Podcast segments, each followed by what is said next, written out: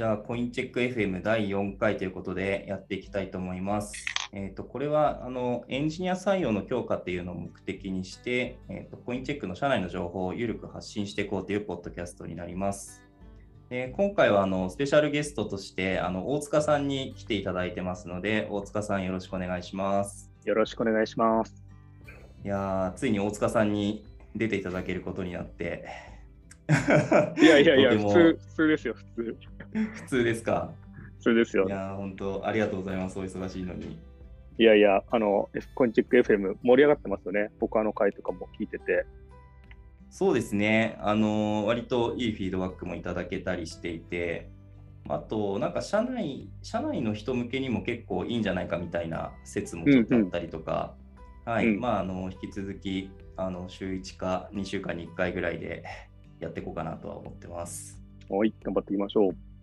はい。ということで、えっ、と、まあ、大塚さん、まあ、自己紹介あんまり必要ないとは思うんですが、まあ、ちょっと簡単にあの自己紹介お願いしてもよろしいでしょうか？はい、コインチェックの大塚といいます。一応この会社を、まあ、経営してまして、もう8年ぐらいになるのかな、なります。まあ、今は、えー、鑑賞で言うと、マーケティング部や広報室っていう対外的な発信と、あとはまあ業務管理部っていうオペレーションの部分を見。で、それ以外に、えっと、まあ、シェアイという新しい新規事業の B2B の SaaS のところをやってるところと、えー最近だとコインチェックラボというところで、まあ、Web3 周りのですね、新しい起業家の支援と、まあ、投資というところをやってる形になってます。よろしくお願いします。はい、よろしくお願いします。いや、なんか、こう、改めて聞くと、管掌範囲めっちゃ広いですよね。そうなんだよね。気づいたら、なんか狭めたはずだったんだけど、なんか広くなってしまったというね。いや、そうですよね。大忙しですよね。いやいや。いやーで、今日、まあ、何話そうかなと思ってたんですけど、あの、大塚さんがあの以前、あの、 Notion に書いてもらってた、あの、コインチェックが目指す社会とはっていうタイトルで、あのまあ、デジタル経済圏っていうキーワードから、まあ、コインチェックが、まあ、どういうふうにありたいかみたいなところをあの大塚さんの言葉で書いていただいてたと思うので、まあ、ちょっとそれに沿ってあのいろいろ聞いていけるといいかなと思ってます。はい。はい。で、えっ、とですね、で早速なんですが、えっ、と、まあ、この Notion で書いているこのデジタル経済圏っていう言葉が、あのまあ、このクリプト界隈とかだと割とあの認知されていると思うんですけど、まあ、知らない方とかもいると思うので、まあ、デジタル経済圏とはそもそもなんかどんなものなのかっていうのをちょっと簡単になんか教えていただいてもいいでしょうか？そうですね。まあ、デジタル経済圏って勝手に自分で作った言葉なんですけども、まあ、今で言うと Web3 って言葉にちょっと近いのかなとは思っていますが、うんうんあの結局、まあ、ずっとこのこう書くときに考えたのは、インターネットのこう歴史からこう紐解いていって、今自分たちの立ち位置って長いこう50年とか100年とか見た中で、どういう立ち位置にいるのかなっていうのを、まあ、まず考えたっていうのが、これを考えた原点にありますと。うんうんうんで、まあ、インターネットって生まれて大体こう30年ぐらい経って、まあ、簡単に言ってしまうと、うん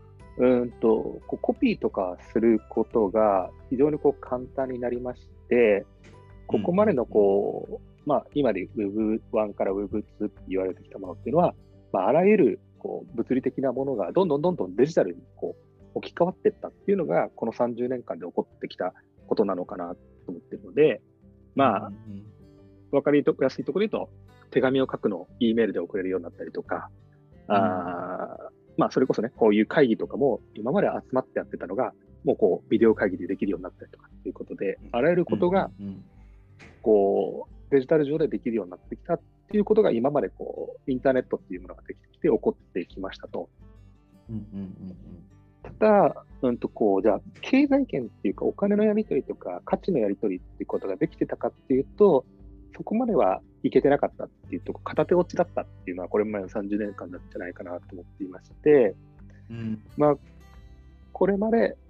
物理的なものがデジタル上に移っていって、今度、うん経済というか、お金のやり取りとか、ものの、あなんていうか、まあ、本当に経済活動っていうものが、デジタルの中でうんうんうん多分完結していく。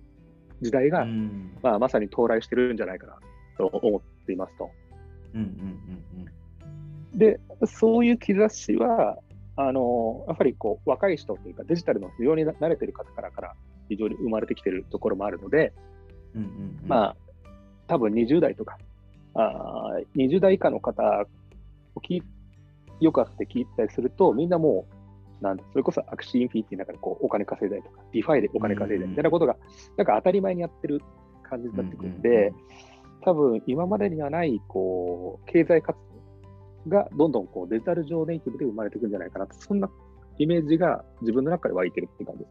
うーん、なるほど、なるほど。ありがとうございます。そうですよね。なんかアクシーとかも、まあ、去年、去年末ぐらいですかね、なんかめちゃくちゃみんなやってて、まあ、アクシーのトークン自体も上がってましたし、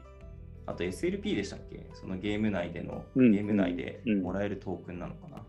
とかもうん、価格が上がったりして、なんかあれですよね、フィリピンの方はなんか普通に働くよりアクシーやってた方がみたいな話とかもちょっとニュースで見たりとかしましたし、うんそうですよね、割となんかそういうので結構面白いアプリケーションがもう出てきてるタイミングではありますよね。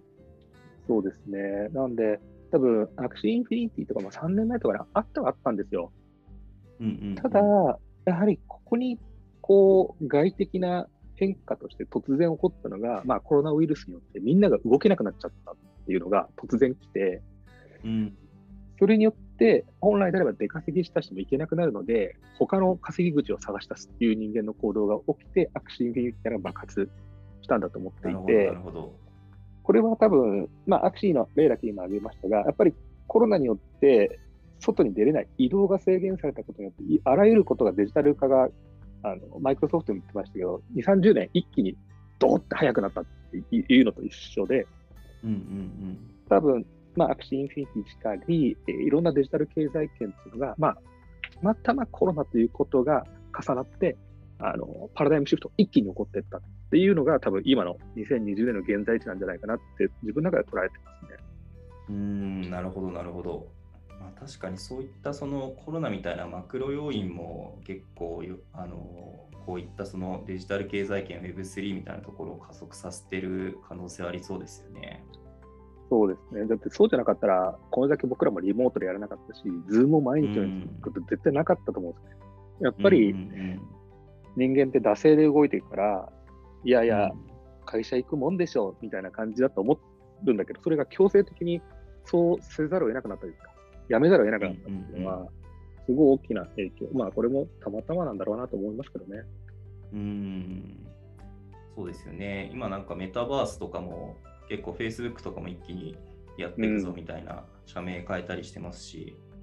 なんかそういったものもそうですよね。結局現実世界の行動が制限されてることによってちょっと早まった感は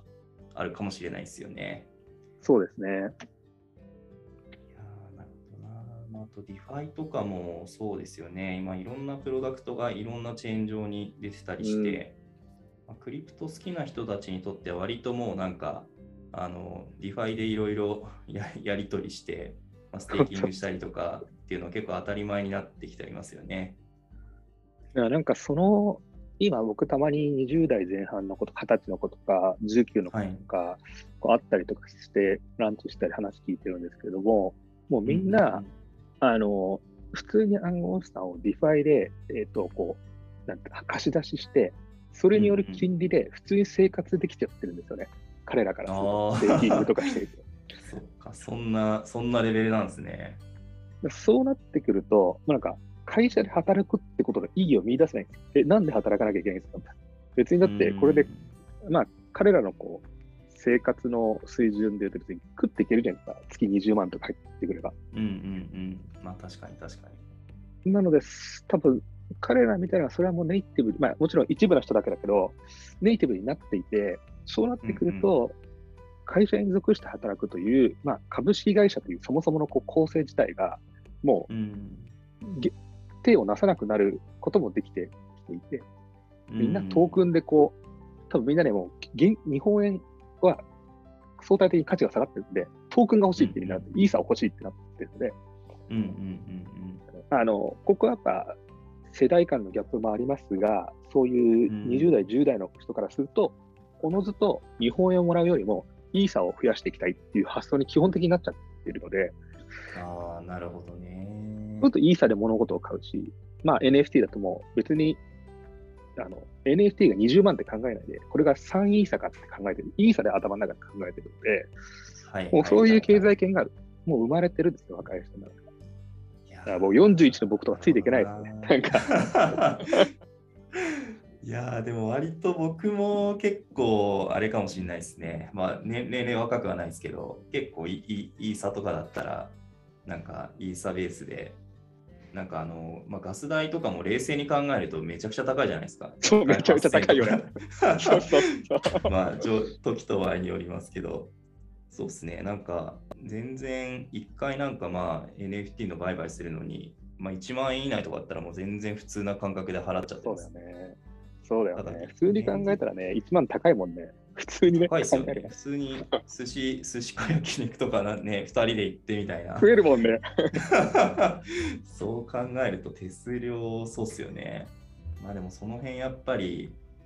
なんかその、ベースの感覚があれなんですね。もう日本円よりそのイーサベースとかになってる人も、まあ、一部も出てきてたりするんですね。そうですね。でもそれはやっぱりその、なんていうのかな、 Proof of Work とか、 Proof of Stake とかのステーキングで稼げるとか、あ DeFi というところで自分の、あの、なんていうまあ、通貨を貸し出しすることで受けれるある意味、暗号資産ネイティブな、まあ、なんていう稼ぎ方、これはある意味経済圏だと僕は思っていて、そういうことができるようなあ技術発展ができたからだと思うんですよね。うんうんうんうん、なので、多分デジタルの経済圏は、私はあんまりこう、物理的な今行っている小習慣を無理やり物理的にこうあデジタル的に変えていこうっていうのは、まあ、それはそれで言ってやるんだけども、それよりも、やはりこのプルーフ・オブ・ステークとかクリフターワークとかの、その、えね、なんだろう、ブロックチェーンネイティブなあの、稼ぎ方とかの経済圏がもうおのずとできていくんじゃないかなと思ってますんで、そういうマクロの動きに対してコインチックがどうやって向かっていかなきゃいけないのかっていうのを考えなきゃいけないなっていうのを常に思ってるところではありますね。うん、なるほど、なるほど。確かにそうっすよね。なんかこの業界って本当その、なんだろう、動きも早いし、なんかそういったちょっと一歩先の世界がどうなるかっていうのを考えて、あのプロダクトの戦略とかもちょっと考えていかないとって感じですよね。いやそうだと思います。ね。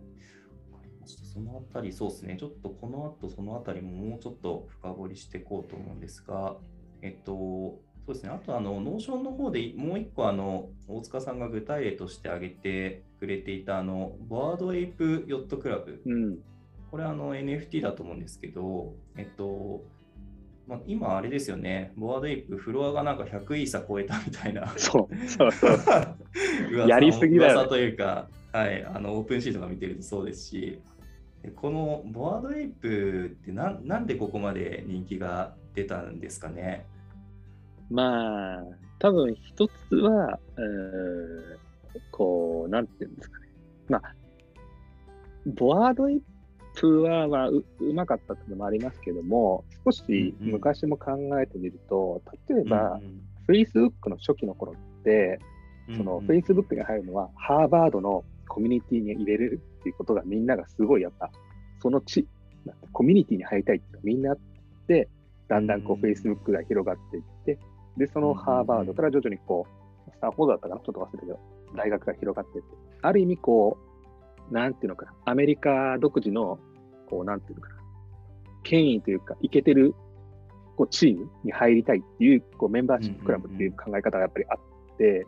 そこに入りたいからネットワーク効果でどんどんどんどん Facebook ってこう増殖的に増えていって、まあ、今となってはなんか当たり前、みんなが使うのが当たり前プラットフォームになってしまいましたが、やはり最初にこう、なんていうのかな、いいけてるチームの中に自分が属したいっていう人間の欲求があるっていうことはあると思うんですね。うん、なるほど、なるほど。それがソーシャルネットワークですごいうまくいった。ツイッターはちょっと違う。で、フォワードエップとか見てると、やっぱりやってる人たちが少しこう、ロックな人たちで、うんうんうん、で、そのフォワードエップ持ってると、実際にパーティーとか行われたりとか、そのやっぱあのうん。春のアイコンをすることで、俺はそれに属してるんだよってことをすごいみんなこううまくやり始めていって、どんどんどんどんみんなが欲しいという需要と供給が高まっていくことがやっぱりすごい起こってきた。でそこでまあ頭いいやつが、プロモーターのやつが、これはセレブリティを仲間に入れたら、さらにいけてんじゃねえかみたいな話になって、エミネムに買ってもらったりとか、あのパリス・ヒルトンに買ってもらったりとか。なってきて、そんなやつらが持ってるからかっこいいじゃんみたいな感じで100いいさ、もう、まあ、ちょっとね、後半やりすぎ感はありますけど、100イーサやばいですよね。で、結局そこにスパイラルで持ってる人は、経済的な価値も出てくるし、うんうんうん。かつ、バーネップってその、まあ、あれ使ってそのミュータントとか作れるので、持ってるとさらに新しい NFT があホワイトリストで得られて、より経済的な価値が高まってくると、うんうんそのコミュニティに属したいというではない、違う単なる投資家層、ブワーって入ってくるんで、もうスパイラルとしてそれが回ってってるっていう、そんな感じなんじゃないかなというふうには思いますけどね。ああ、なるほど、なるほど。いやー、でもそうかもしれないですね。結構、なんかその、なんか正正のスパイラルがなんかめちゃくちゃうまく全部こう回ってってるような感じがしますよね。だからちょっと昔の、それこそ、まあ、これ数十年あの1960年代ぐらいのポップアートのアンディ・オホールのところとかも、なんかファクトリーっていう、こう、なんか銀色の場所があって、まあ、そこにこう、はいはいアーティストとかいっぱいいるわけ。で、そこではいはいはい。作る単なるフルスクリーンのコピーしたやつが、すごい価格で売れてるわけ一緒だよね、やってることは、基本的には。それがデジタル化したっていう。なるほどね。で、かつそれが、まあ、インフラとしてツイッターっていうインフラがもう整ってるから、まあ、さっきのアンディ・ホールのファクトリーだったら、ニューヨークっていう場所でしかできなかったんですけど、やっぱり物理的にね、ある程度の価値が。やっぱりツイッターでやると、全世界の人が見てるわけです。俺らでさえ、このアジアの東方、一番端っこにいるような、俺らでさえ、うわ、なんかボワードすごいな、みたいなことを、全世界の人が見てるっていうのが、よりこう白熱したスピードで上がってるっていう感じだね、見てると。なるほどね。なんかそのアンディ・オーホルの話結構面白いですね。なんかその抽象化して、抽象化した構造で見ると、じゃあそんなに昔となんか劇的に変わったっていう部分はなくて、まあでもその実際にまあこのそれがブロックチェーン上で起こってることによって、そのなんだろう、まあ対まあ、国とかももう関係ないですしね、うん。まあ、盛り上がってる範囲とかスピードがまあ劇的に上がってるっていう進化があるっていう感じなんですね。多分、この間のあの、あれもあったじゃないですか。あの、なんだっけ、音声でやるさ、あの、なんだっけ。あ、リアルタイムクラブハウスですか？あ、そうそう、クラブハウスの時も思いましたけど、うん。やはり、こう、Web2 以降、GAFA 以降というのは、GAFA の時点で、その、バイラルするあの SNS がもう前提としてあるので、今まで以上に新しいものの普及スピードが、まあ、2乗とか3乗の法則でスピーディーに上っていくのが人類史上ないスピードなんだと思うんだよね。だからクリプトめちゃくちゃ速いじゃん。いや、クリプトやばいっすよね。ビットコインの時も思ったけど、あれ、SNS とか Twitter がなかったら、ここまでの普及スピードにならなかったと思うんだよね。ああ、なるほど、なるほど。みんな毎日 Twitter 見てるから、もうそこでなんか情報の電波のスピードがもう上、上材っていうか、2乗3乗のスピードで走っていくのは、うんうんうん。まあ、ある意味、こうやっぱり、その Web2 の時点で、えー SNS とかが普及してるがゆえの環境が整ってるっていう感じだと思います。なるほど、なるほど。じゃあ、その、今そういったスピードを加速しているのは、まあ、そういった SNS とか、まあ、いろんなインフラが整ってきたっていうところもありっていう感じなんですね。なんかこの間聞いたのも、うん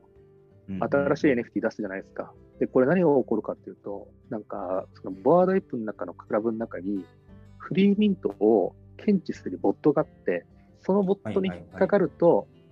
ボワードエップの人たちがそのボットに引っかかったのをひたすら買うんだって、あそうするとみんなそれがわーって盛り上がっていくっていう、そのネットワーク効果なるが働いてる。はいはいはい。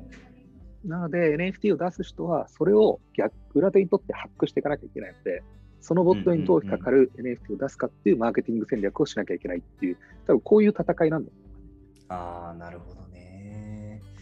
いや、でもそうっすよね。なんかあの、コントラクトを見てるボットとかで、なんかこの1時間で、なんか急激に取引上がったあの、うん NFT はこれですみたいなお知らせしてくれるやつとかありますしね。うん。あ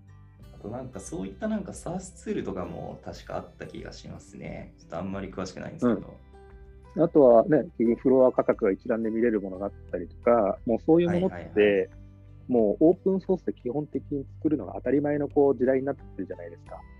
で、取引量も全部コントラクトとか、まあ、 OpenSea とかも全部こう API で見れるので、ちょっと早いやつがそれをダッシュボード化してって、一覧で見れるようなって感じにすると、あの、まあ、そういうものが別にフリーで全部出てるから、みんなそれ見てうんどれを買ったらいいかっていうのが出てて、まあ、早いよね。いやー、そうっすよね。なんかまあ、1週間ぐらいちょっと情報ってないと、もう、そうわかんないこといっぱいありますよね。もう浦島太郎だよな、本当に。忙しい、今。いやー、そうっすよね。いやー、面白い話聞けた気がするな。なんかあの、大塚さん、あの、自分自身であの、大塚パンクスっていうのも始めたじゃないですか。なんかあれ、なんか実際やってみて、こう、学びというか、なんかインサイト的な、実際やってみて分かったことみたいな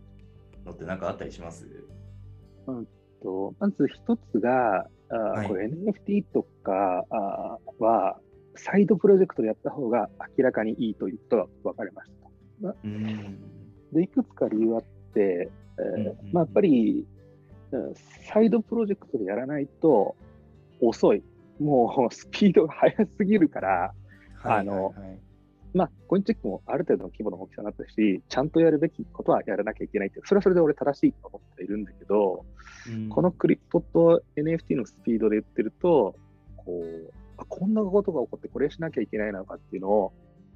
なん瞬殺で決めなきゃいけないのは、やっぱりこう、真面目に合意してるともう間に合わなかったりするので、やっぱりこう、個人で意思決定して小さなチームの方がいいかなっていうのが、やっぱこの市場の中かなと思っていますと。なるほど、なるほど。あとは、うん、なんだっけな、今言おうと思ったんだけど、その、うんあ、うんなんだ、あ、明らかに、うん、昔で言うと Web2 の時はプログラマーとかが価値がある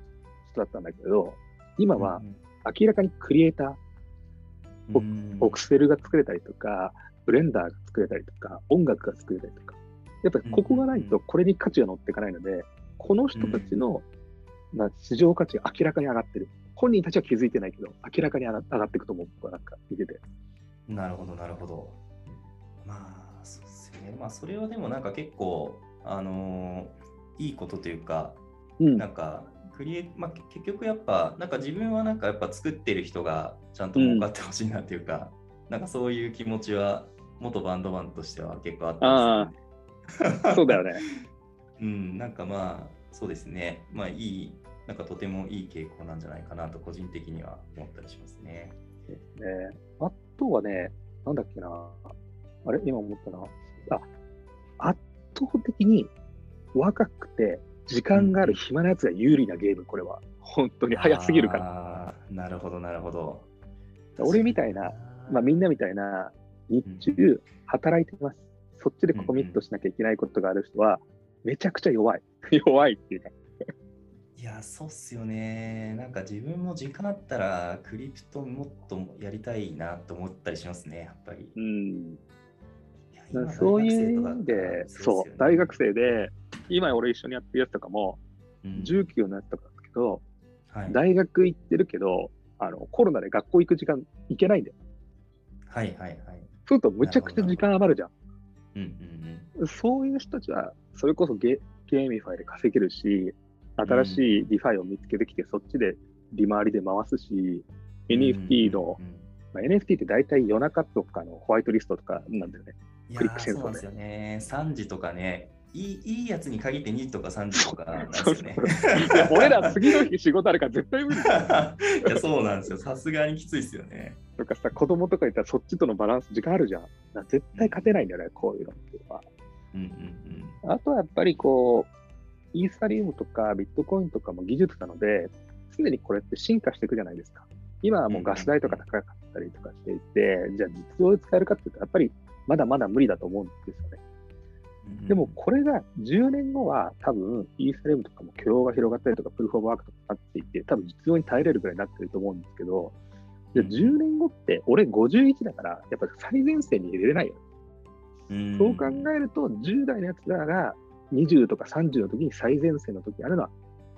多分一番いいのは、そのイーサリアムとかは多分いい形になってるんで、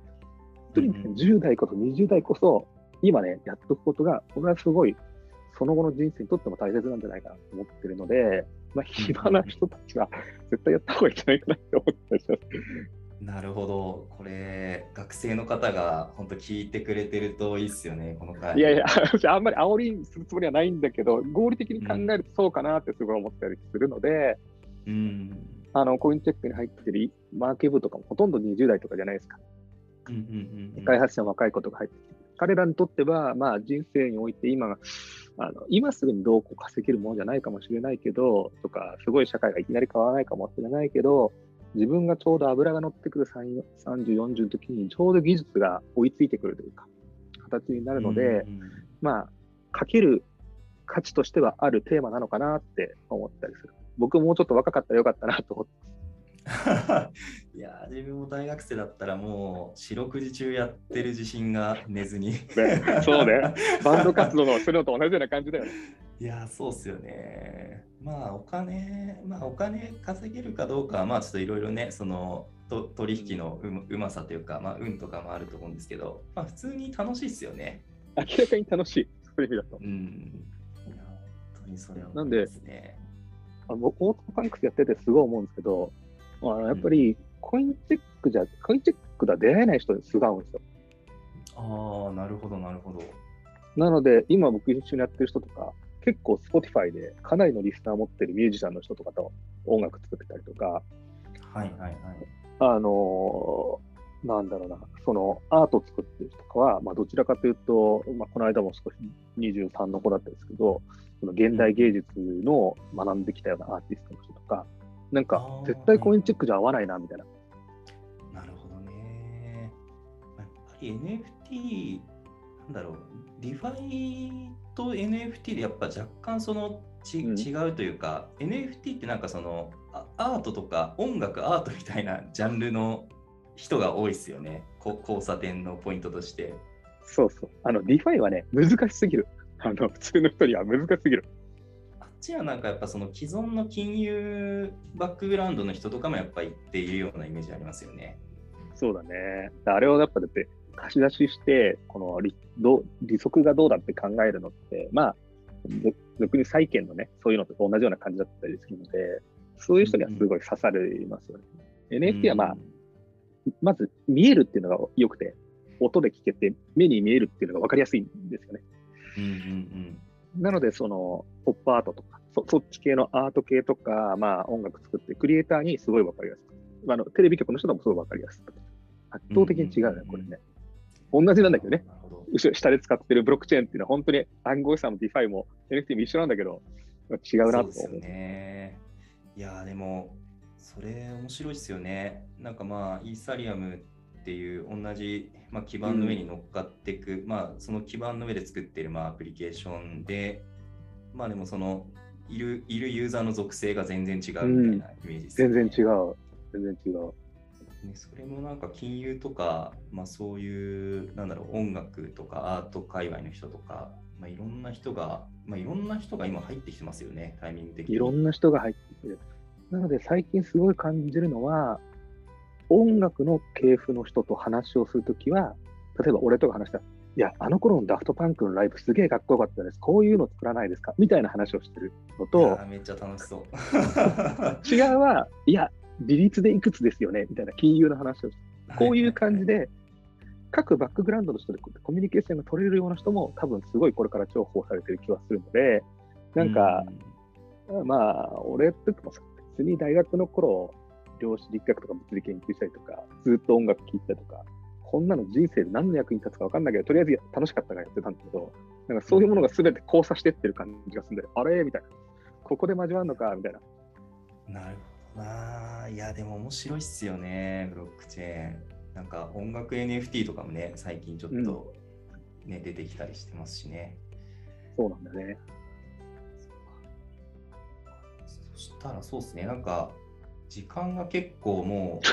だいぶ経ってしまったので。話しすぎてしまって。いやいやいや、すごい楽しいです。ちょっとじゃあ前編後編分ける感じにしますかね。あ、そうしましょうか。確かに。じゃあ前半、まあ、前半はこんなところで、で後半はあの、そうですね、まあ、こういった今話してきたようなそのデジタル経済圏がまあ広がっていく中で、まあ、コインチェックはまあどういった役割をまあ果たしていった方がいいかとか、まあ、あとあの最初のあの自己紹介のところでも少し話していただいたあのコインチェックラボズについて、まあ、少し聞いたりとか、まあ、なんかそういったことをちょっと後半の方でやっていければいいかなと思います。はい、ではじゃあ前半こんなところで終わりにしようと思います。一旦ありがとうございました。ありがとうございました。